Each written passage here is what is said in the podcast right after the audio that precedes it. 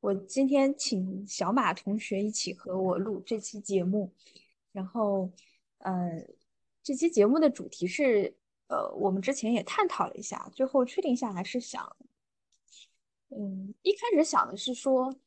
讨论一下父亲事实上缺失对子女的一个影响。但这个话题好像听上去又很严肃严重，所以我我们觉得可能稍微放的稍微宽泛一点、轻松一点，就是还是聊一聊父亲，呃，对于子女的一个影响吧。呃，我是小马，呃，我和那个乐乐其实是我表姐，就是我们从小在一个在相当于在同一个环境中成长，然后呢，嗯，大家的。对大家的家庭吧，尤其是父亲，都有很多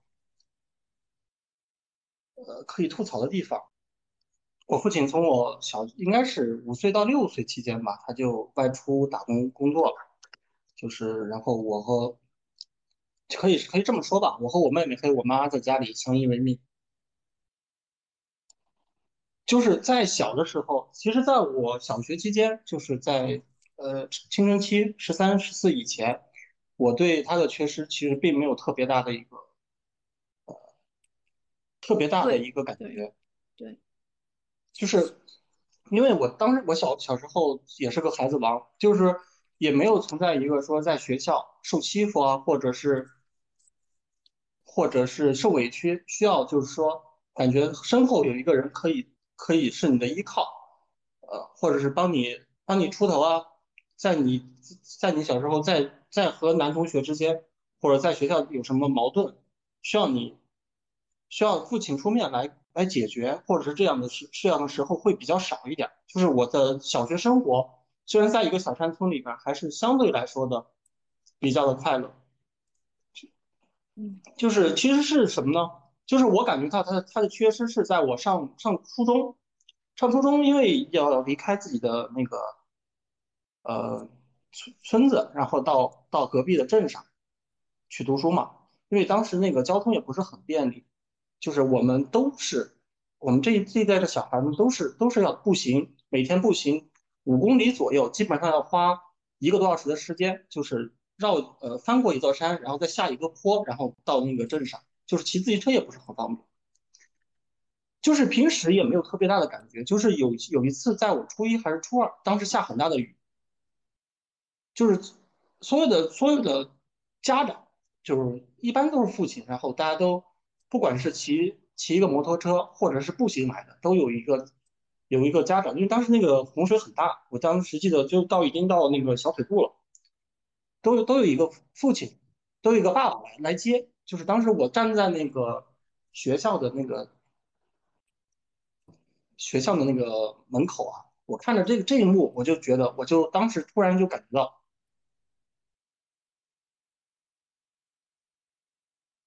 就是我有一种那种特别羡慕，或者是心酸在里边。嗯，其实这是一个最初的一个契机。嗯，然后当时其实并没有反思说父父父子之间，我那会儿还还小嘛，没有反思说父子之间这个感情啊，或者说是呃有没有问题，只是当时觉得别人家的小孩有，为什么我没有？仅仅而已，仅仅而已。对，那个可能就是一个对于一个青少年来说，他在青春期的时候非常瞬间的一个感觉，他不一定是沉淀成一种很固定的想法。其实对大部分人来说，他要在心理上根本的去否定自己父亲或母亲的一方。他跟 分手是一样的，他是要反反复复，是很困难的。就是你一开始只是觉得不对劲，然后你开始产生一种怀疑，然后中间也很纠结，也会自我攻击，然后终于有一天你想通了，就是哦，这个爸爸他是不行的，就是这中间的跨度可能要 十年。呃，我妈呢就是一个很朴素的农村农村妇女，她没有受过什么文化，但是呢，她她很善良。就是从小，虽然说我的我爸呢不在不在我身边，然后他他的他对我们的教育就是说，因为他要养我们一家人，然后他迫不得已没有办法，他要离开这个我们那个生我生我养我的家乡，他要去外地来打拼，打拼来呃来那个养活我们一家人吧。但是呢，这个事情呢，就是说在我上嗯上大学之后，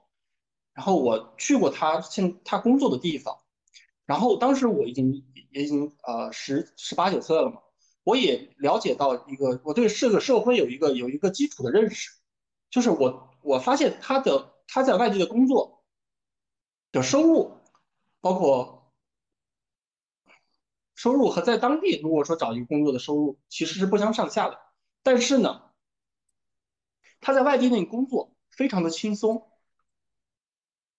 他不需要不需要那个负责家里的大大小小的一些事情，他只需要在那儿在那儿待着，我我待着就是保安嘛，他他的工作就是保安嘛。就是就是他的，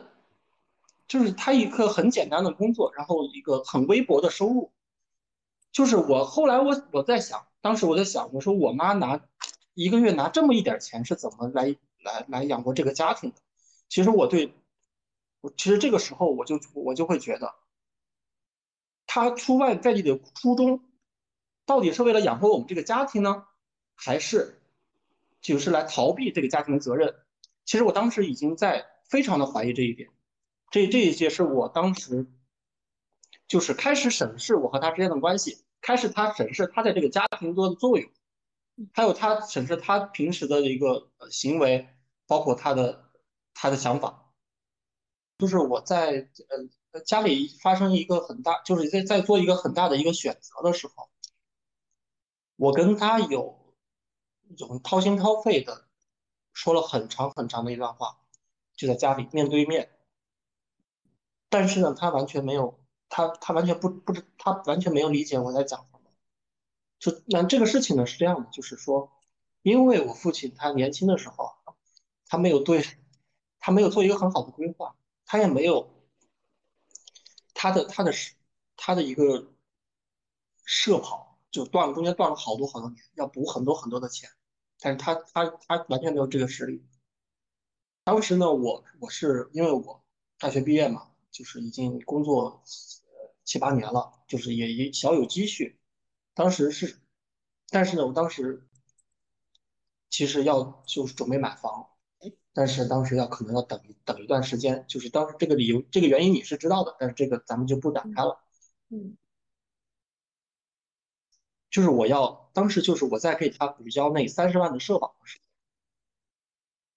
但是我其实也并不是心疼钱，我是希望我我花这笔钱可以让他明白，可以可以让他明白明白一一些别的事情。但是呢，我跟他掏心掏肺说了很多的很多很多，但是他完全没有理解，他的理解只是我嫌弃他了，我嫌弃他没有积蓄，我嫌弃他。没有能力，但其实我完全没有，我没有，其实我没有对他的，就是说，呃，从小的一个从小到大，我没有对他，就是说，给我的一个物质生活或者说是精神生活的一个匮乏，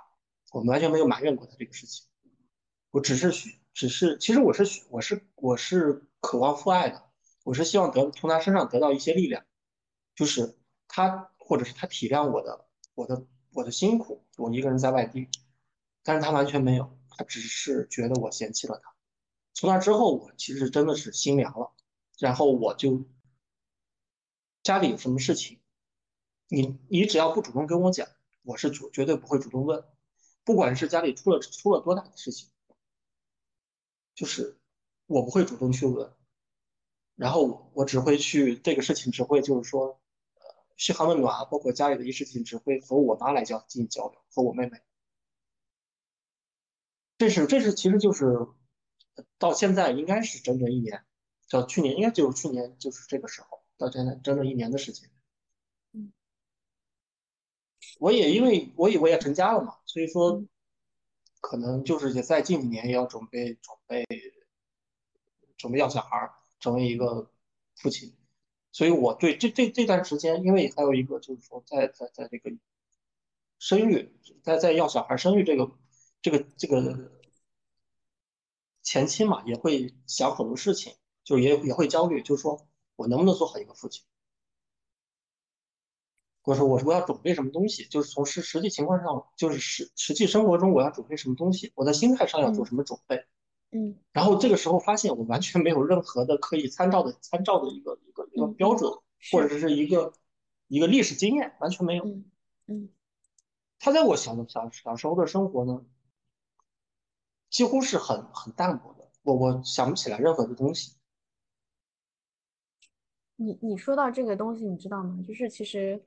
呃，因为我其实嗯，长久以来生命并没有放到我一个特别的计划上面去。但是你刚才提到这个，我就想了一下，就是说我想象中的一个模板或者模范应该学习的样子。我我在我们的亲戚这一圈周围里面，我第一个想到的人是小舅妈，对，就是她跟她女儿，就我们另外一个表妹的关系，就是我我在我们这个家庭群里面，我能看到的一个可以叫得上是一个非常没有毒的、非常无害的一种。很纯净、很亲密的、没有压力的关系，我就只能想到这个点。但是当时其实他，你你能明白吗？对这个事情，我能我能可以你给你一个辅证，就是这样子，就是我在和我和我和我和我爱人啊，就是和我老婆这个这个谈恋爱期间，就是其实我也有过犹豫，这个东西我也我也我也说真的，说实话，就是说人在那个谈恋爱。到结婚这个步这一步，其实迈的，其实从对女生来说，对男生来说呢，不管是女生，呃，对女生或者对男生来来说都是一样的，它都是有一个有一个很艰难的一个过程。呃，就是在我下定决心，就是我要求婚，我要跟这个女孩说你嫁给我吧。之前，很大很大的一个契机就是我去我和他们家里吃过几次饭。嗯。就是我很羡慕人家家庭的家庭氛围，很温暖，又很开放，就是互相都可以说，什么都可以讲，然后大家都是一个包容和那个开放的一个心态，在这个家庭，就是他们父女父女之间父母父女之间母女之间的关系关系都非常好，然后他们就是我丈人和老丈母娘的感情也非常的感情就是也非常的恩爱。就是他们的这家庭家庭氛围感染了我，就是是我下定决心来来求婚的一个很大的一个契机。就是我想和你上刚才说的那个，就是我就是刚才小舅那个小舅妈和那个另外我们另外一个表妹的一个一个几乎是一我觉得是一个是一个意思吧。你你这个话并不，其实其实我从内心深处我是希望我我爸和我妈离婚的。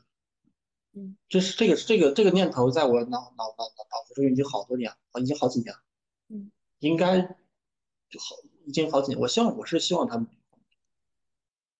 就是我父亲是这样的一个人，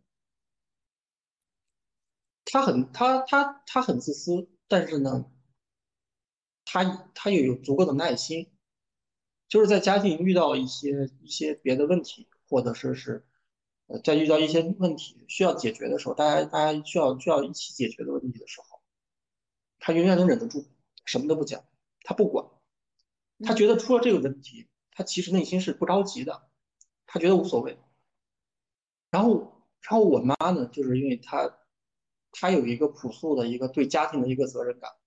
嗯，不管她朴素的家家庭的一个解决责任感，她觉得她要去承担这个问题。他要他要他要来，他要承担这个承担这个责任，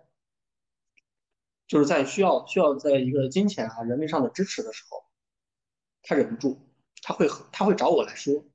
但是我爸呢完全忍得住，在他的概念里，就是我我我完全已经把他看透，他他在在他的概念里，只要不是他张口来给我说这个说这个说这个问题，让我来解决。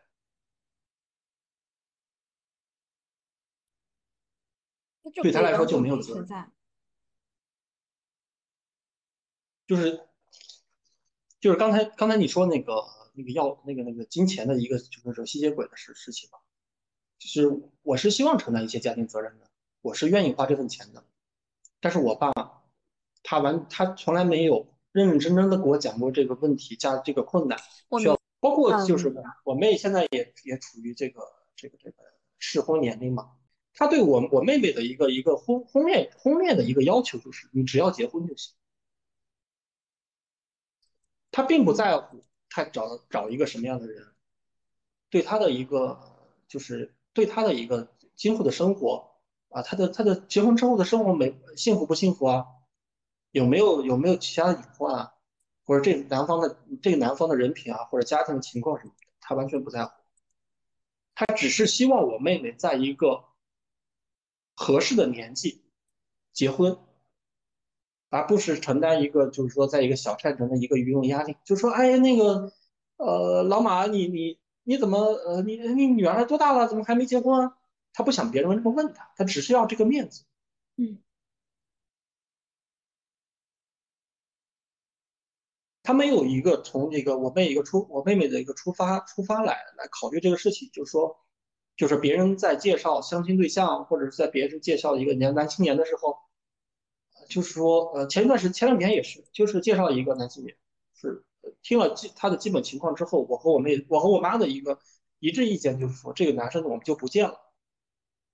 就是从各方面就不适合，就完全没有必要再见，没有必要见这个人，他就很不高兴。为这个事情折腾了三天，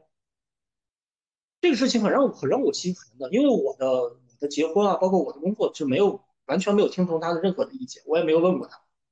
所有的事情都是我决定了之后跟我妈说了一声。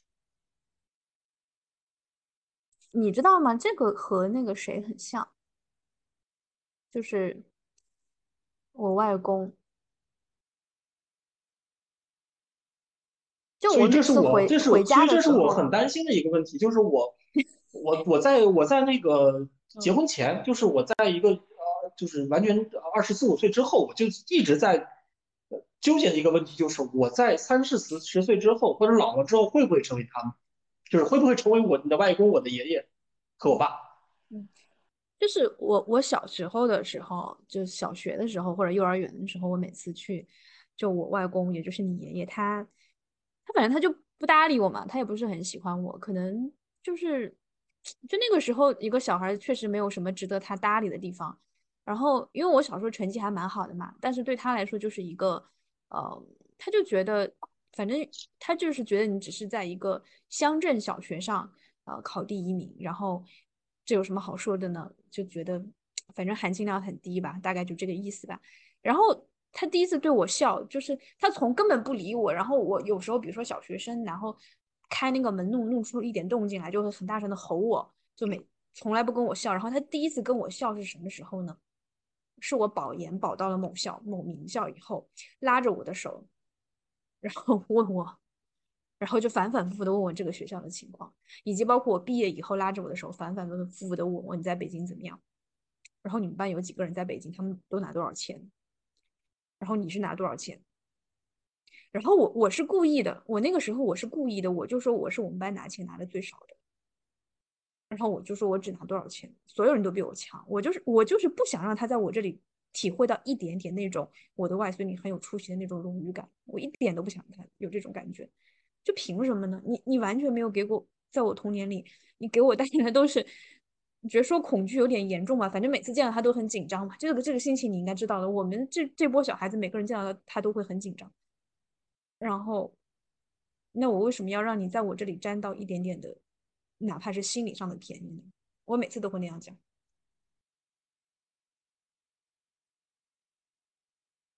其实，嗯，其实我觉得你刚才讲，就是说你后来发现你爸爸他其实他的工作没有那么的。累，他其实只是在逃避家庭责任。然后，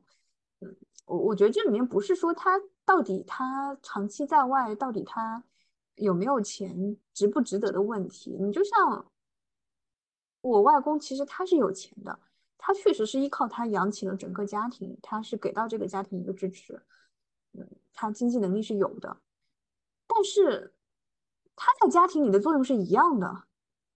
他也是一个。你根本在他身上感觉不到一丝丝人情味的一个人，他也是一个这样的父亲，他对他和子女的关系理解也是一回事，就是你要给我长脸，那我就给你展示一点东西，你要不那就看不上你，也是一回事。对的，是是这样。其实我当时说那个意思呢，并不是说我我嫌弃他挣的少，或者说是他在外地，就是说是留守儿童多了，和父母关系其实好的也不少，就是父母对小孩喜欢的表达也是很多的。他，我的意思是什么呢？他出去工作的时候，他完全没有想过这个家，他没有想过这个他自己的孩子还很小，一个六岁，一个三岁。就是说我在以前那个经济不发达的地方，说一个就是为什么就是人为什么现在的就是这个就刚才正好就说到另外一个话题，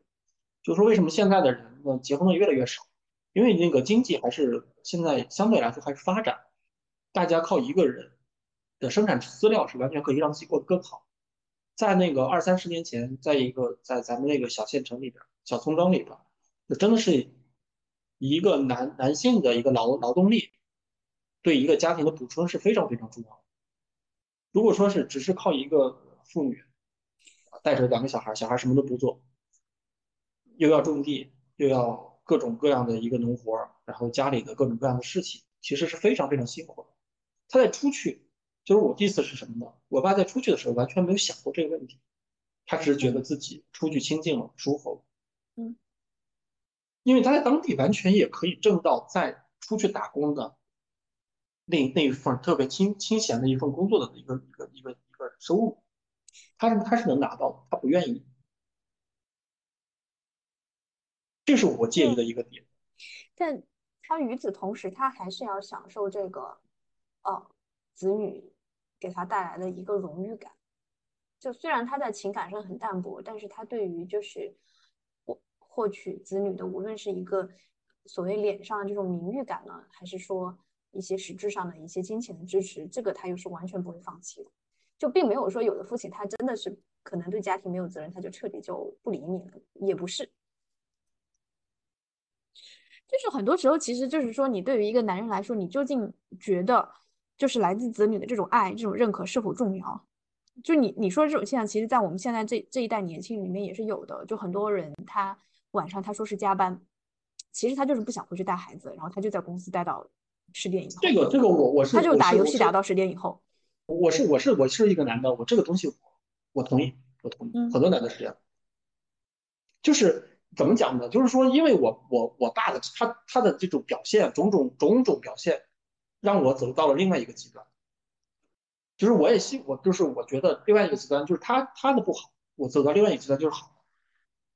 呃，就是什么呢？我绝对不会两地分居。就是我希我不希望缺失，就是我我希望得到得到自己子女的认可。就是如果自己以以后有孩子的话。可能可能说，可能说，以我和我我老婆两个人的性格来说，可能以后我带孩子的几率会比他的更多。就是我是希望这样的，我宁可是宁可就是牺牲掉自己的职业职业生涯，就是当然是工作还是要工作，就是说自己的晋升。就前一段时间，我我是有一次可以晋升的机会，但是要离开离开我现在生活的城市嘛，还离得比较远，所以我是直接就放弃的。就是我是。这个东西反而让我知道另外一个极端，就我们两个人，就是可能从家庭上有一些比较沉痛的经验教训吧。就这种沉痛，可能你在外人看不出来，很多人可能觉得我的性格也没有什么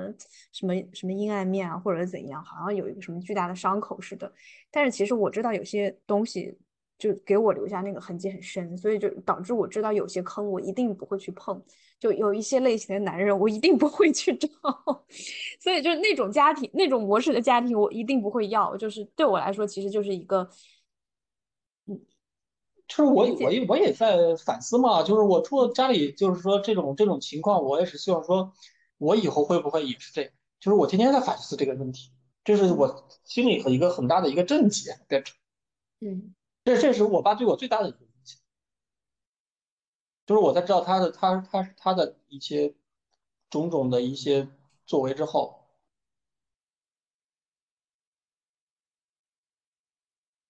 那你后来呢？就是你的那个心理建设做到什么程度呢？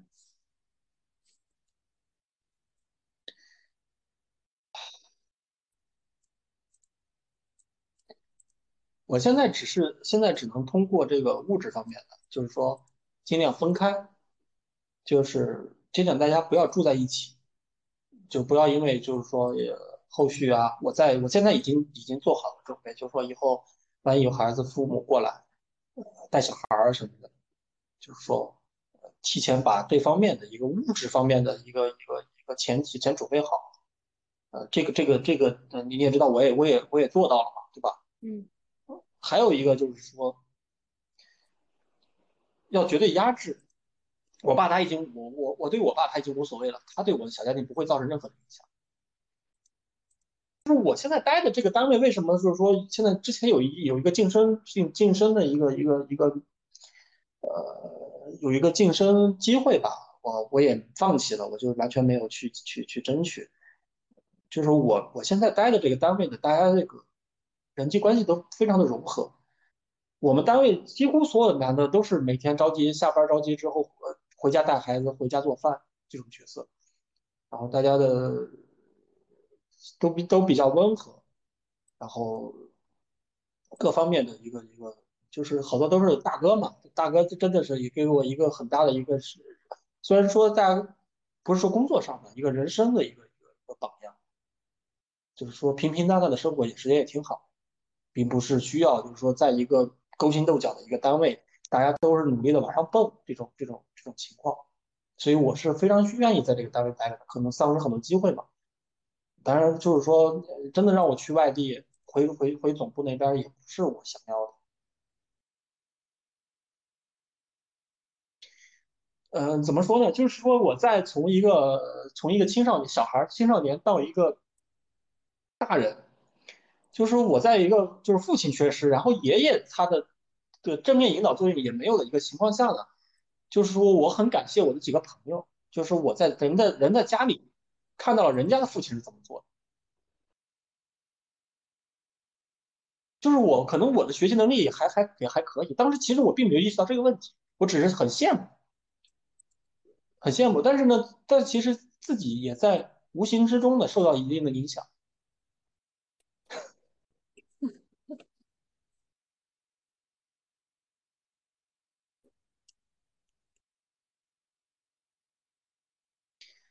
我不知道，就可能我还有还有，一你你作为一个这个家庭里面，嗯，你说，千千万万不要推卸责任，这个事情真的，呃，就是当当时呢，千千万不要推卸责任。我我我妈我爸呢会把家里所有做的决定，然后后续可能出一点问题，或者是遭到别人的非议啊，或者是这种像小县城的别人的嫉妒，他会说一些阴阳怪气的话，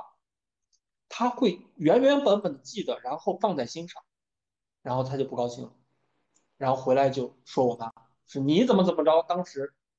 要不是因为你这个事儿怎么怎么着，他会翻后账。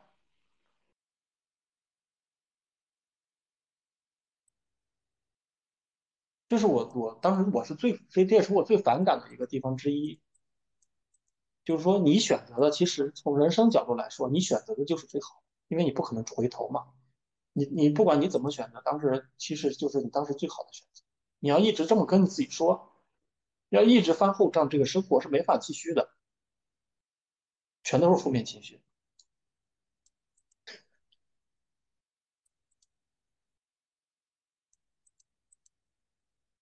我不知道，就可能是因为确实在我们的这个环境里面，就我们这个大家庭里面，我确实没有看到什么特别好的父亲范本。对啊，所以我很庆幸在高中的时候认识几个很好的朋友。对，然后怎么讲呢？就是朋友这个东西，我有时候会觉得隔着一层，就是你跟他有一点距离，然后你可能只是去他家玩一玩，然后你看到一些东西。但是亲戚，你真的是可以非常近距离的观察，然后就会觉呃，得，嗯，对啊，就是朋友远一点儿，他父母和我当然很客气嘛，这个其实是嗯，好事儿，因为你会脑补，就会你会。心理上丰满他跟他们的一个角色。嗯。就我我这么讲吧，其实以我爸爸来说，如果是不了解的人，也会觉得他可能不算个一百分爸爸，但也算个八十分爸爸，因为他嗯，他在做家务啊，包括在照顾，就是小时候带孩子、带娃这个层面，他是没有推卸责任的。他在干活这个层面，嗯，跟我妈基本是对半分吧。然后他脾气也比较温和，就是你从一个相对远一点的距离会有这么一个判断，也不会去跟人吵架，不会跟我妈大吵，也不会跟我大吵。可是谁能知道他在我生活中就是这样的一个感觉呢？对啊，其实就是说，朋友的父母啊，和你离得远，也就是这个，我刚才也说嘛，就是有这个好处嘛，你会脑补他的，脑补他，就是按照你心里的模板来塑塑造这个人物。嗯，他其实，在你心中已经不是他这个人了。嗯，对我来说，已经不是他这个人了，是我心中的一个，在当时的一个认知范围内，就是说，个理想的一个父亲的一个角色，就是他会，他还他也是会有一定的激励作用。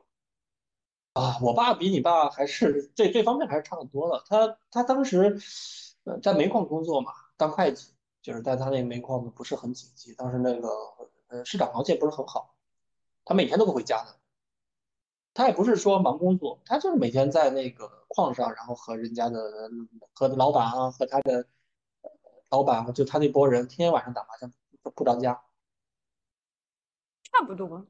差不多，我爸也是。对，天天天天天的，他就是天天打麻将不着家，他也不会说是给我们帮帮我妈带孩子。所以说我我我我和我妹差三岁，就是我在很小的时候我就已经不是小孩，就是我在三周岁，我妹妹，我妈刚怀上我妹妹的时候，我就其实已经不能算是小孩，就是大大家都不觉得我是小孩，是大孩子。就是说这这就是说，在一个二胎家庭里边，这个。老大，就是说没有得到足够的爱的的这种这种这种状况下，其实我我我很庆幸自己现在心理很健全。你你说的这种所谓是不是小孩这种心理，我一直是对我妈，在我妈面前我是有这种心理的，对我爸没有。具体体现为什么呢？就是比如说，我记得印象很深，就我小时候有一次，应该也是我读小学的时候，有年过过生日。然后其实虽然每年我们家里情况你也知道，就不会特别去说要怎么办啊什么的。就我们那边小孩子是不过生日，都只有 老年人才会过生日嘛。对，然后其实每年现在现在不一样了，以前是对。但但是我反正每年我妈总是要就是做几个菜，大家吃吃饭什么的，也不会买蛋糕，但是一定会就是呃做点好吃的，买点饮料什么的。小时候我也不喝饮料，只有过生日的时候才能喝一点可乐之类的东西，嗯，健力宝，然后。然后那年我过生日回去，我靠，不仅没有任何饭，两个人都不在家，然后我又没有带钥匙，我在家里等到了晚上很晚很晚的时候，我在门口我都进不了门。然后我的这种委屈是见到我妈的时候，我觉得特别委屈，我觉得你妈你怎么能不管我呢？你怎么能忘了呢？然后我就哭出来了。但我爸回来我没有任何想法，我不觉得我爸应该为我这件事情负责。我不觉得我我过不过生日，我爸有没有记得这件事情，我会有一个很大的反应。就是 我在他面前很早很早就不是一个小孩子了，但是在我妈，我是希望他能够给我一些爱，给我一些关心，然后是有这种期待的。所以你刚才提到这点，就是说，嗯，我能理解吧？对，我在很小，在三四岁的时候，他们就就是说你。这个东西，我妈后来跟我跟我有过一定的一个一个，她给我其实是道了个道了一个歉，就是她很她其实很自责，就是在我三岁的时候三四岁的时候就说，我妹妹刚出生的时候她完全没有耐心，因为我爸不着家嘛不顾家，他带着两个小孩，一个刚出生，一个另外一个另外一个才三四岁，就是他当时也是。他可能有一点点的那种产后抑郁的一个一个症状，他很很没有耐心，他情绪很不好。呃，只要我打扰到我妹妹睡觉，或者说是我我动她一下，然后我妹妹哭了，只要不管是不是因为我的原因，他都会把我打一顿。当时我才三岁，当时我我当然不记得这个事情，但是呢，后续呢，我妈呢，确实是对这个事情，她她是她是给我给我给我道过歉的。可能有一个问题在于，就是说你要及时的意识到它是有问题的。就如果你一直不觉得它有问题，你一直是想求得它一个肯定的话，你一直把它当做一个就是那种标准的模式、标准故事里面的那种父亲的话，你一直想得到那种爱的话，那你可能你就会一直沉浸在那个情绪里面。我感觉大家就是说有一些，你早一天醒过来就说不追求这个了，就就 OK 了，就没事了。对，就在你成长成长过程中意识到他并不是很称职的，你不要对他抱任何希望。对，你不要不要就是说你在出现问题的时候你要自己解决，而不是说来来指望他真的是可以可以给你任何帮助的时候，其实你已经成熟了嘛，你的性格已经已经已经已经完善了，有自己的一套逻辑了。其实大多数我看就是后续就是说对自己的父母啊父不管是父亲还是母亲，就后续有非常的大的埋怨，就是觉得。怎么怎么样的，就是基本上就是因为他在已经很大的时候，突然之间他他才意识到这个问题，他没有任何的准备，他不是一个循序渐进的过程，就是说从一点一点的小事，这个失望也是一点一点积累的嘛。嗯，就是我们在遇到这种失望的事情，并没有说幻想，或者说是你在幻想，或者说是你在内内心给他呃美化他这个形象，嗯，我们我们其实并没有，就是说。嗯，并并没有美化他的形象，就是我们就是说，非常客观的看他这个人啊，脱离了说是父子这个关系。很多人就很哦，很多人吧，这个当然也有点有点偏见，就是说，呃，后续就是说性格有缺陷的，其实并并不是说父母，大家父母都有一定的问题。他他是只不过是小时候他一直在美化他这个形象，然后在某一瞬间突然间崩塌了。嗯。就会这这个是这个时候造成对一个个体造成的一个一个性格上的影响，可能是比较严重的，而且不可逆的。我觉得是我们的受的教育是有问题的。就我们的教育很多时候告诉我们，就是我记得从小就学那个课文叫什么来着？就是呃严父慈母嘛。这个是小学的时候我就学到的，就是妈妈是负责心疼你，然后爸爸是对你严苛的，然后经常说什么父爱如山之类的。然然后他就是把这种不负责任、对你冷漠包装成一种父爱，其实这个东西跟父爱没有关系。然后你可能一直就是被 PUA 了，就觉得这玩意儿是父爱。然后有一天你发现，哦，其实在他那个严苛的外表下没有爱的，就会崩塌。被骗了。或者说是，或或者是一种，或者是另外一种比较好的一个结果，就是说父亲一直是这种沉默的、严苛的，然后他他在某一之间顺手做了一件就是让你温暖的事情之后。嗯，他的形象在你心中饱满了，这也是一个，我觉得这也非常好，这是一个非常美满的结局。其实我是希望这样，但是从小就是理智告诉我做不到，他并不是这样，他没有，他他他在一点一点的崩塌，然后这个事情再也回不去了。他做的一点好的事情，就是你给了足够的欺骗自己的机会，他都没有抓住，他但凡骗你一下都行。小在我在我就是在我青少年之前吧，十五六岁之前，没有完全人格的时候，就是我肯定是给过他机会，但是当然这个事情意识不到嘛，对吧？那会儿还小，嗯，就是他没有抓住，就是当然了，这个是当然了，他他他只给我一只给过我一个非常美好的，他他小时候在我五六岁的时候给过我一个非常美好的印象，这个事情我一直都记得，细节方面什么也是清清楚楚，嗯，这是他唯一。唯一的一次给我一个，就是我感觉真的是非常，当时就觉得冬天那那缕阳光真的是好温暖，我会一直记得。这个也这这个也也这个也是，你这个有点像那个，有点像那个就是那个叫什么被嫌弃的松子的一生里面，就是那个女主角她爸爸从来都不爱她，但是她突然发现她每次扮鬼脸的时候，爸爸就会冲她笑。所以她就一直不停不停的扮鬼脸，她就为了得到那个那一个瞬间，她一辈子就是缺爱，但是她就通过这个扮鬼脸来欺骗自己，好像有那么一瞬间，爸爸是爱我的。啊，当时其实是场景场景场景是这样的，就是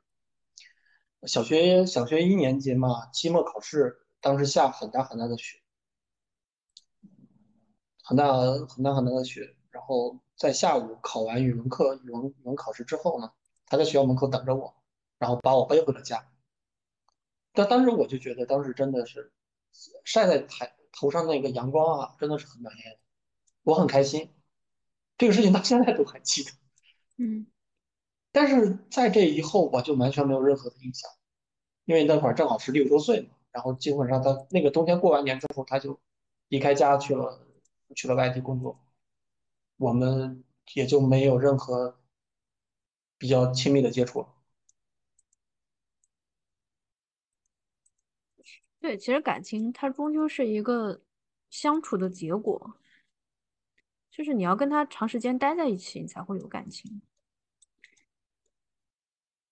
不是说有血缘这个东西就自然存在的，就是你如果父母在这里面没有付出的话，你你跟别人聊过这个，就是比较，就你跟别人比较详细的聊过这方面的想法吗？除了我以外。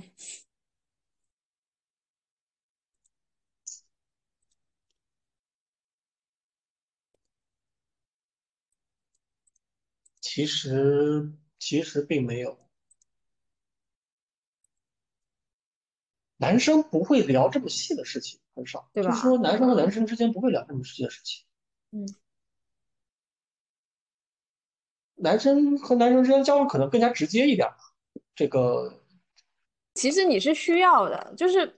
哎，我我我我问这个问题，是因为我刚才在想，就是我是怎么走过来的。就可能我我包括去年到今年看很多电影啊，就是有好好几部那种，其实都是华裔拍的，然后他们讲的动画片都是动画片，然后讲的主题都是那种亚裔的这种亲子关系，就有毒的。他那两部电影倒讲的都是母女关系了，就是母女关系在青少年时期怎么压迫女儿，后来又怎样达到了一个。就是中间形成怎样的伤痛，后来又怎样一个大团圆的结局。然后我当时看完，我跟我朋友的说法就是说，哇靠，这个只前半段倒是都是挺真实的，后面这个所谓的大团圆真的是有点，这个就是为了为了为了结局而结局了。然后我我就在想，那我们生活中是什么样子的？就我跟我爸爸妈妈关系后来是怎么样形成一个让我相对平静的状态的？其实他们是没有改变的，他们也不会改变。最后形成的平静的状态就是我我失望够了。嗯，其实我说真的，我对我完全没有跟我的朋友聊过这个，聊过聊过这个事情。我是慢慢的跟自己和解。其实最刚开始，最开始的一个原因就是说，最根本的一个原因就是我我有能力管好我自己，然后后续慢慢慢慢的我有能力来帮助这个家的时候，就是说你你你就相当于。你站得更高的时候，就是我在我在相当于我比我比我比我家里的其他成员站得更高的时候，我才慢慢的跟自己和解。我只是以前只是不爽，我对我爸意见很大，啊，然后我会跟我妈我妈讲，但是这只能是互相之间的一个情绪的一个疏一个一个倾诉，或者我和我妹讲，就是互相之间在讲，咱们我们都是针对这个事情。而不针对人，就说这个事情怎么怎么样，这个事情怎么怎么样，而不针对人，就是反而我对这个人有一个清楚，我爸最清楚的认识就是还是还是我，当我站得更高一点，就是你刚才说的，可能我现在已经比他，他虽然已经快六十岁了，可能还没有我成熟，就思想法没有没有没有，他想法还成熟度还就是他现在还没有我成熟的时候，我才我才慢慢跟自己和解，就是我已经。长大了，虽然说不是，虽然说不是依靠他的帮助，但是我现在已经在成长方面已经不需要他了。当然是在感情上还是需要，这是两回事情。对啊，怎么讲呢？就是可能讲物质上的缺失会很直观，就会大家会明显的感觉到，就是因为有的时候他就是没有这个能力的。但是感情上面，就很多人他会误以为感情上的这种支持是只要你想你就可以给的，其实也不是。有的人他这个这也是一个能力的问题，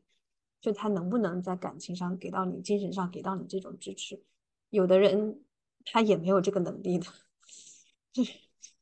就是做父母是一个很很高门槛的东西，所以所以我我我其实不是一个。嗯，我我很难去宏观的角度去倡导大家生育或者不生，因为我觉得这是一个很很责任很重的一个决定吧，我不能这样去大范围的去号召。但是就我个人而言，我自己对生育这个事情非常非常慎重，非常犹豫，也非常的抗拒。原因是，不是我讨厌孩子，我不讨厌孩子，也不是因为我没有责任心。就我其实也帮我的一些亲戚去，可能带一个月、两个月的孩子，帮他暑假的时候过去照顾一下。我就发现，我是我我的责任心可能比他的父母还要重。就我在帮他带孩子这个过程中。我是觉得生一个孩子，你真的要付出很多，就是这是一个太沉重的选择，不只是物质上的，还有方方面面。嗯，以我现在状况，我觉得我是承担不了的。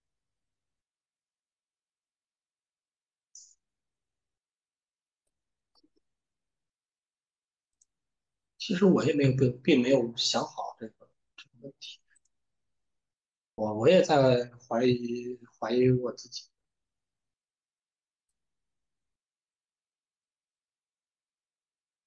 我很多人他是会怀疑，因为我我我跟很多人聊过天啊，就是他们很多人有的人他担心的是什么呢？就是你担心没钱、没精力、累，影响你工作，这是最普遍的一种担心，这个就不讲啊。还有一种担心是什么？他担心自己会不爱自己的孩子，他觉得生下来会是一个负担。然后比如说孩子可能学习不好。没有按自己的想象发展，或者孩子长得不漂亮，或者说孩子的人品发现长歪了，然后从小就是一个反社会的人格，他会担心这种问题，那该怎么办呢？我没有担心过这种问题，我没有担心过我会爱我，我可能还蛮容蛮容易去就是跟一个一个人建立这种感情的。就我虽然我的父母对我一直比较冷淡，没有这种亲密的表示，但其实我还挺容易就是带一个小朋友就蛮喜欢他的，就别人家的小孩我都会喜欢。我我没有这种疑虑，就反过来我的疑虑就是说，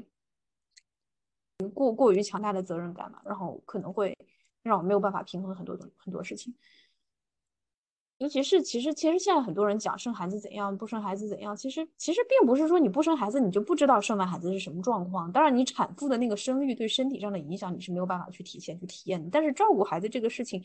你找一个亲戚他有小孩子，你带一两个月你就知道是什么情况了。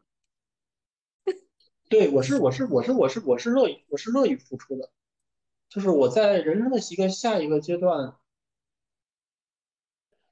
需要一个小孩让我来付出，要不然我就不知道自己该做点什么。就是我对事业、对工作、对事业是没有没有没有特别高的追求的。我我觉得工作，我也不知道自己想做什么。说真的。就这，这也是，这就是小时候啊，父亲不在。当然说，大多数父亲也做不到，就是说完全没有培养自己的兴趣爱好。我只是擅长这个，但是我并不并不喜欢。就是我对事业啊、对工作没有没有很大的一个追求，而且我是愿意舍弃这个东西。当然，我不是为了感动我自己，我也我也不希望说我我我的爱人、我的我的小孩以后感恩说啊，你看我爸。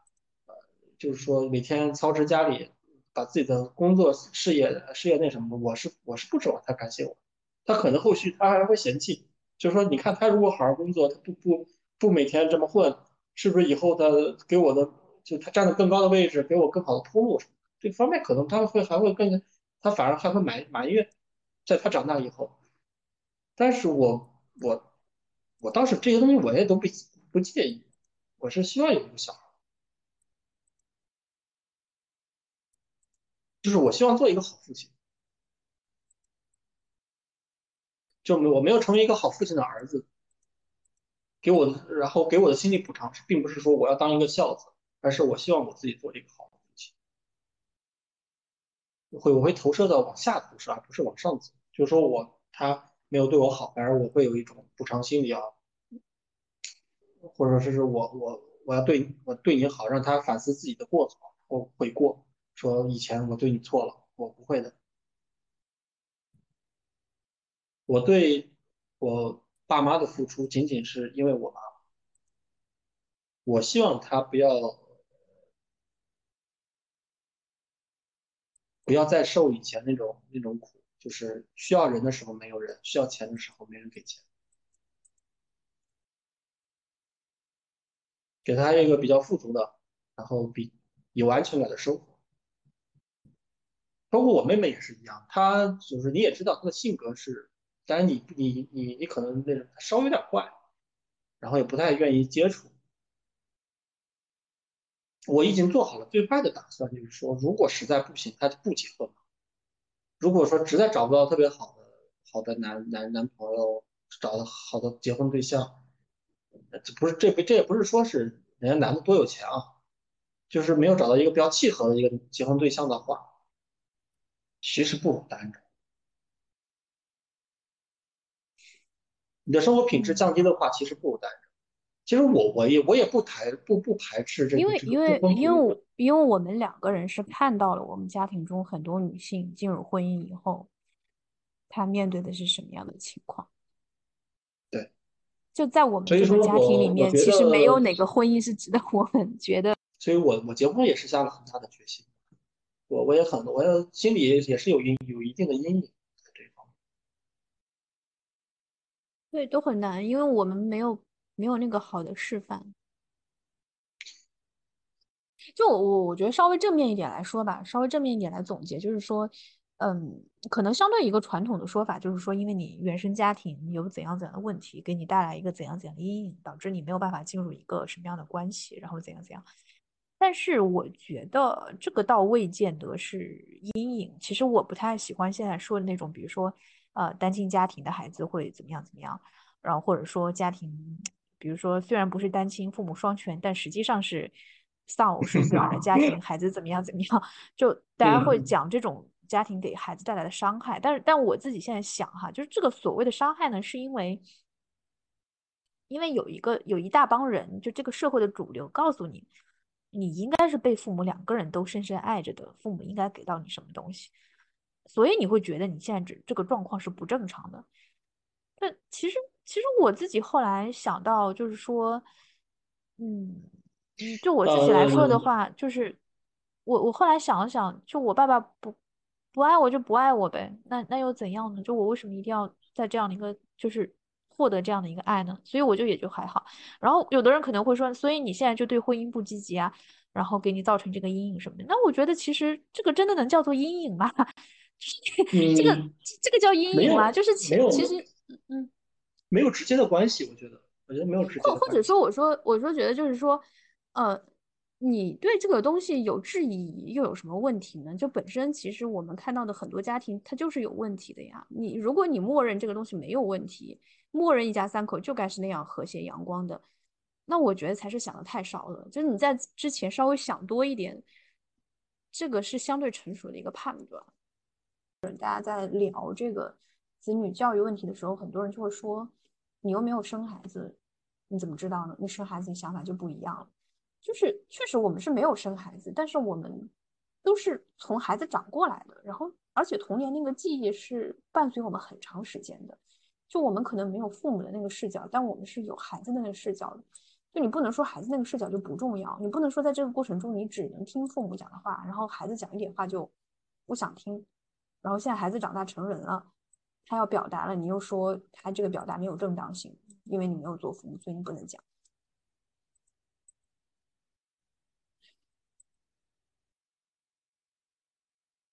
所以当时我就是说那个，请对在看那个韩剧，就是《请回答一九八八》，我不知道你看没看过。我知道你要说那个很有名那句台词。对，那个德善的父亲说，就是说我没有做过爸爸，然后怎么怎么着。那你是怎么做到喜欢他那个大姐和喜欢他那个小儿子？对，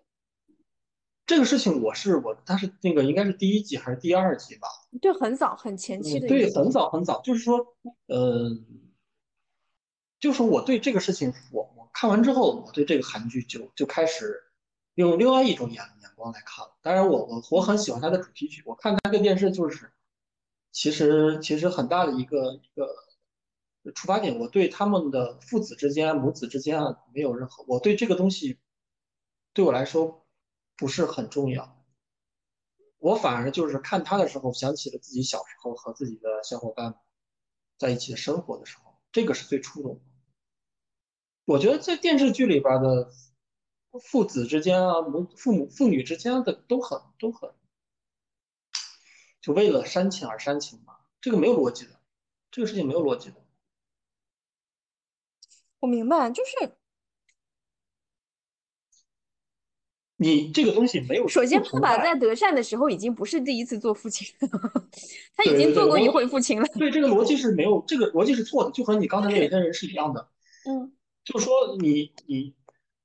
你没有做过父亲，那你就不应该在这个事情上发表观观点。我觉得人和人的关系都是一样的。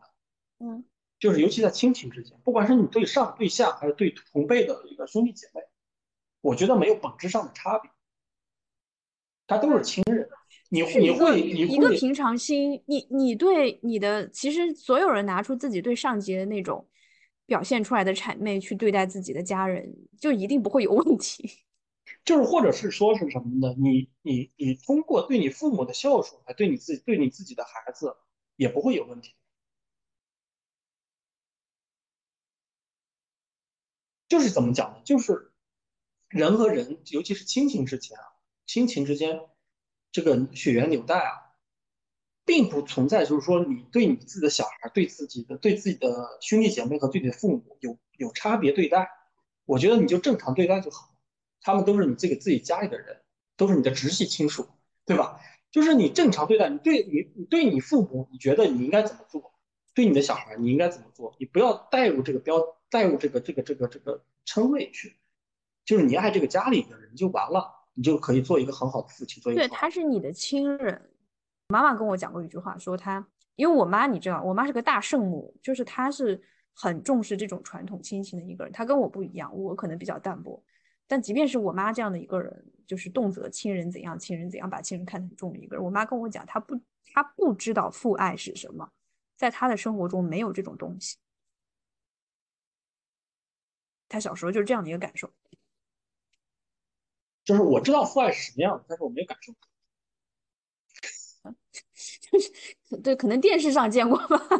对对对，我我我我我心里我心里有一个父爱的很完美的模板，对，很很完美的模板。但是我我不会，但是我这也没，但是这个从回答一个问题，我没当过父亲，我不知道这样是对不对，是是不是对的。我我觉得，我觉得就尽量的接受。就我觉得我人生中两个还蛮关键的时间点吧，就一个是我在。呃，中学的时候，有一天晚上，我晚上抽筋了，然后我就，你你知道吗？抽筋的时候，你就会疼醒，就会特别疼，就从梦里面醒过来，然后我就叫着就醒过来了。当时我爸妈在另外一个卧室，他们以为家里进小偷了，我妈是二话不说，一下就冲了进来，我爸爸不敢进来的。就他作为一个家庭的男人，其实我我爸爸也是一个，嗯，你也知道，就是一个体格还蛮就是。嗯，比较高、比较壮的一个体型。然后我妈跟我差不多，就是也不太高。然后一个典型的北方壮汉。对我爸是典型的北方壮汉，我妈是典型一个还相对可以说是娇小体格的一个人。然后我妈立刻冲进来，然后我爸在门口不敢进来。这是第一个件事。第二件事是在我大学的时候，我我得病了。然后那个病说严重不严重，是说轻也不轻的一个病吧，就是反正有点尴尬的一个病吧。然后我妈就二话不说，就是请假要来看我。就你知道，他们其实请假很难，他们两个根本是调不开岗的，就没有办法请假。请假的话，领导一定会很有意见。但我妈就是立刻就跑跑过来看我。我爸爸当时说，要不就不去了吧，就他觉得这是一个可以讨论的事。然后我妈觉得这个事情几乎不用想，这个事情比工作重要太多了。他是一个下意识的反应。然后我爸说，要不不去看。呃，最后是我妈出的钱，就是车票啊，包括去的以后的住的钱，就我妈出的钱。然后我爸派了个人自己跟着去了。然后我也没有生气或者当时伤心什么的，可能因为我这个失望真的太早，所以这个事情发生以后，我觉得 OK，就就果然如此，只是又印证了我的一些想法，再次证明吧。这个，所以还是我觉得是要正视这个家庭家庭中间的问题，不要不要逃避它，也不要标签化它。对，不要不要不要标签化，就是因为我们我们现在是我们现在是成年人，我们年龄也到这个这个地步了，然后呃，其实是可以去主动去面对它，然后去想一想应该怎么去处理它，然后鸡汤一点讲的话，就是不要被它击败，因为我们毕竟问题不是那么严重。就还是要把它给解决掉。对，可能既然既然聊到聊到这个话题了，我就是现在主流观点观点中也有一个我我不是很认同的一个个观点啊，就是这样的，就是呃，现在主流的一个观点是，父母父就是父母和自己的孩子说，在在在沟通的时候，不要讲另一半的坏话，不要讲另外一个人的坏，就是不好的方面。嗯，我觉得这方面也要有一定的一个认一个的细分，不要完全是就是说他是他是就是他完全就是无恶不作的，吃喝嫖赌抽样样俱样样俱到的那种人。你也把他塑造成一个完美的一个父父亲的形象，或者是他的我觉得其我我我觉得这里，我觉得我要表扬一下我妈妈的做法。我妈妈嗯，从来没有在我面前说过我爸爸什么不好，或者说主动的去挑起这个话题啊。就包括我到年龄这么大了以后，就其实，在很多人看来，就你其实你如果是小孩，妈妈给你讲有点过分；你大了，是不是应该讲一讲？其实到现在，我妈也没有怎么说。但是另外一方面就是说。我因为我自己会觉得感到不满嘛，我就会跟我妈说，然后我在家里会对我爸很很有很多很比如说很很冲突的一些一些言论吧。这个时候我妈总是会站我的，她没有就是说你你要你爸爸怎样，她这个时候没有跳出来辩护，就她是相对被动的去就是促成这个事实，就是她不不会主动的去在我面前批判我爸爸，但是每当我在批判的时候，她会附和我，她会支持我，然后她会去觉得我是对的。嗯，所以我觉得我在这方面一直觉得还比较舒服，然后也也情感上也觉得得到了我妈妈的一个一个保护吧。我觉得，我是花了一点时间去让自己绝望，就是不再去想这件事情。你付出，你付出那么多，你就算是换成金条，扔在水里边，也能有个大有个有有个大的水，是吧？有有也要听个响嘛？那其实你肯定肯定会有这这方面的不甘的，就是和你对待感情一样，你付出了很多，但最后女生离你而去或者完全不搭理你之后，你心里肯定会有不甘，是一样的道理。嗯嗯，这个这个这个是我我当然我是希望是什么呢？他他认错或者服老，就说你不要折腾了，就以后听我的。当然这个东西我觉得也不会实现。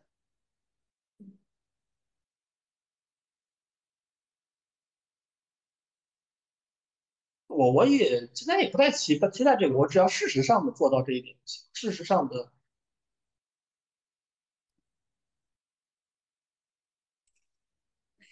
把控这方，就把控这个家里的方向就行。嗯，其实就是对于这样这样一个关系，就是你如果是你是一个呃夫妻关系或者男女朋友关系，我是很我。我我现在突然想到，就是他对我的一个阴影了。就我好像是说不爱就不爱又怎样，我就快快乐乐的。但是我现在想到他对我的一个，我我不想定义为阴影，我想定义的一个影响，就一个作用。这个东西是正面是负面，我觉得不好去判断。他可能也是正面的，就是因为我爸爸，我意识到一件事情：你不要想改变一个人。就当你跟一个人，就是你们在一起的时候，一个男生在一起的时候，你对他身上很多东西，你要么你就忍受。你就接受，要么你就你就走，你就跟他分手，就你不要寄希望于他改变，就不会改变的，没错，对，不会改变，对，就是，其实就是对爸爸就是一个从有希望，然后中间吵，然后希望哭闹，然后希望他不要出去打麻将回来陪陪我，呃，希望他不要在我生病的时候又去去打麻将，后来有一天就发现。你在妄想，根本不可能，这个人不可能的。然后我明白了这件事情，所以我就再也不会指望，就是说我能改变一个男人了。就我发现他不行，然后我就开始想这件事情，我我能不能改变他？我能不能忍受？我我是一个我是一个男生啊，就是这方面，就是从我的角度来说是这样的，就是说，比如说，呃，你刚才说的你生病，比如说我。如果说啊，如果说我有个女有一个女朋友，当时我很想打麻将，就是她生病了，我很想打麻将，我在说我要去，然后我女朋友跟我讲，跟我讲说你不要去打麻将，你在家陪陪我，就是你在感情很好的时候，或者说是你真的很喜欢他的时候，你会你会做到，就说啊，那我就留在家里，但是心里你心里想的绝对还是出去打麻将，就是你在家里陪他的时候，我心里想啊，今天下午要是打麻将多好，他绝对是这么想的。我是一个男生啊，我我我就是我我我我是前几天看那个看那个网上讲那个张智霖跟那个袁咏仪，然后袁咏仪当时她怀孕的时候，可能生完孩子她就有一点产后抑郁嘛，她就希望就是说张智霖在家里陪陪她，然后张智霖就觉得我我陪你我能怎样呢？我是能替你不抑郁吗？还是孩子其实也有保姆看着我，我能我就是在旁边干坐着，我能怎样呢？袁咏仪觉得就是你就在那里坐着就行了，我也不要你怎样。后来张智霖就从每天出去玩改成了隔天出去玩，他觉得自己付出了一个巨大的牺牲。我我可能就是觉得我当我的亲生爸爸很多事情他都没有办法做到的时候。就我这里不是说要求他怎么样，他一定要怎样。我我强调的还是一个，你不要指望他能为了你而改变。就他有一些东西你觉得不行，那你就想一想这件事情你最坏的结果你能不能接受，你能不能忍受，能不能有一天你们过着过着生完孩子，你觉得我我忍不了。如果忍得了，那你就你就过；忍不了就不要不要再。不要记，就是很多女生她是还是蛮容易为了爱情去改变自己的，而且她会很美化这种改变，也很享受这个过程，然后把它讲成一个为爱怎样怎样，就自我感动。对对对，没错。所以他就默认默认男人也一样，男生很难的。对他默认是很反感这个事情，就是说在在一段感情中，如果说是互相有吸引人的地方，然后真的是那段感感情很热烈的时候，他会。他会下，他会，他会假装的被敏感，他会阶段性的有一个改变，但是一旦那个状态过去，然后这个当这感情发生一定的变化，然后就是这个热恋期过去之后，就是大家都开始趋于平平静和冷静，呃，平静和理智的时候，他的之前的一些问题就就是你在在你眼中的问题，他就会再出现。对，所以我觉得这个我倒不是说批判男性渣或者怎么样，我觉得其实，呃，就是。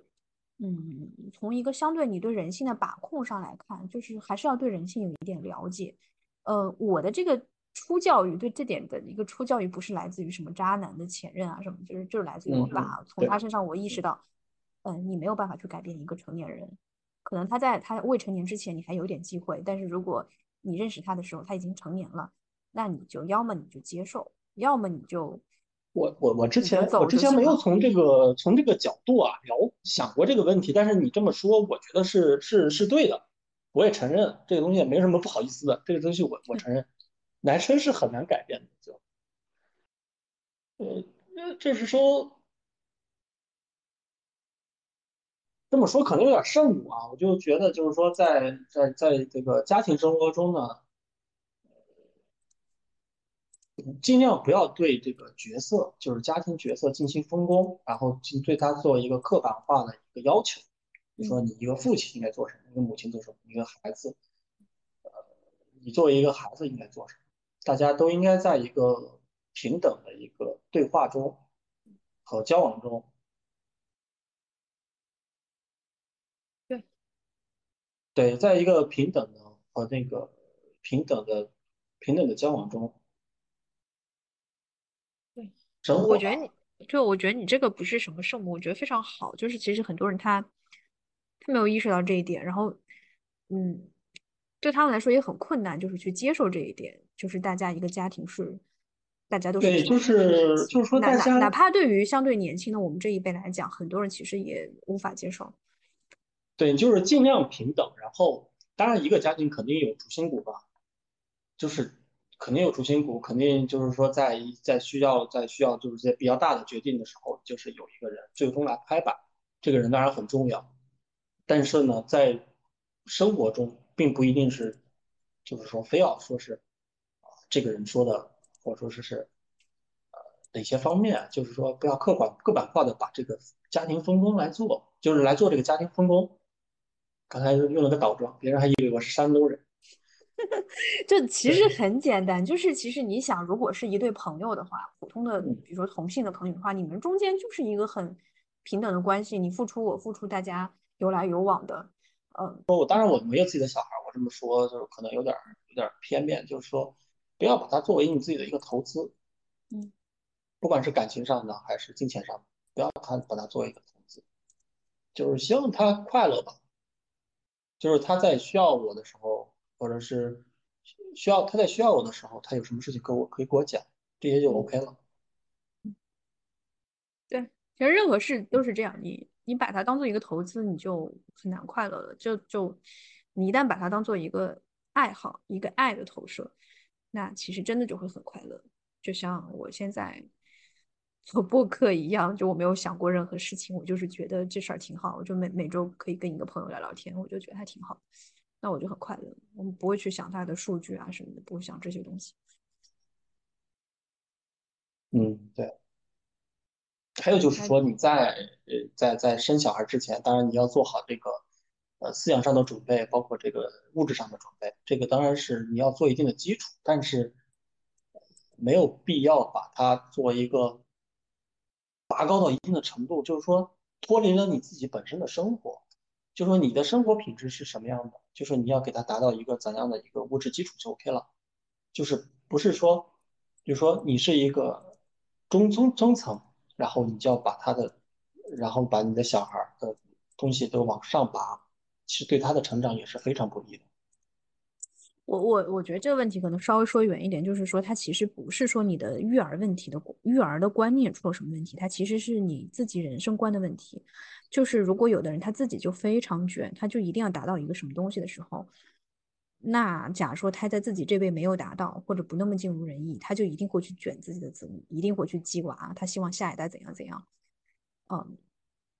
但如果你自己相对比较 peace，就是你看待很多事情没有那么功利，你不觉得人和人的关系，呃，以及人自己，嗯，没有达到一个社会主流意义上的成功，你就会把自己看低，你就觉得自己不值得。那你同样当然不会觉得自己子女。没有达到那个成就，他就不值得被爱，他就不好，然后这个关系就会让人失望。所以其实你你去劝一个人说不要鸡娃，可能你可以往上看一看他自己是什么样的状态。如果他自己当年就激自己很非常凶狠，然后他会因为自己没有达到那个成果，他就自我攻击，然后甚至于抑郁的话，那他大概率是会鸡娃，而且无法自拔。反过头来，如果自己反过头来自己再遇。问题就是看看自己的初衷，就是在要要一个要一个小孩儿，呃，就在培养下一代子女的时候，自己的初衷是什么样的？就说你你是什么样的水平，你就给他一个什么样的成长环境就 OK 了。你向上拔或者向下拉，就是造成一个一个认知上的不平衡嘛，它肯定会造成一个他刚开始在自己的行为逻辑，就是在成为呃形成自己逻辑的时候，就有一定的偏差。在某某种程度上来说，确实就是说你的，嗯，你的上下两辈，他有些东西他是会遗留下来的。就是你，你当你自己不会太功利的看待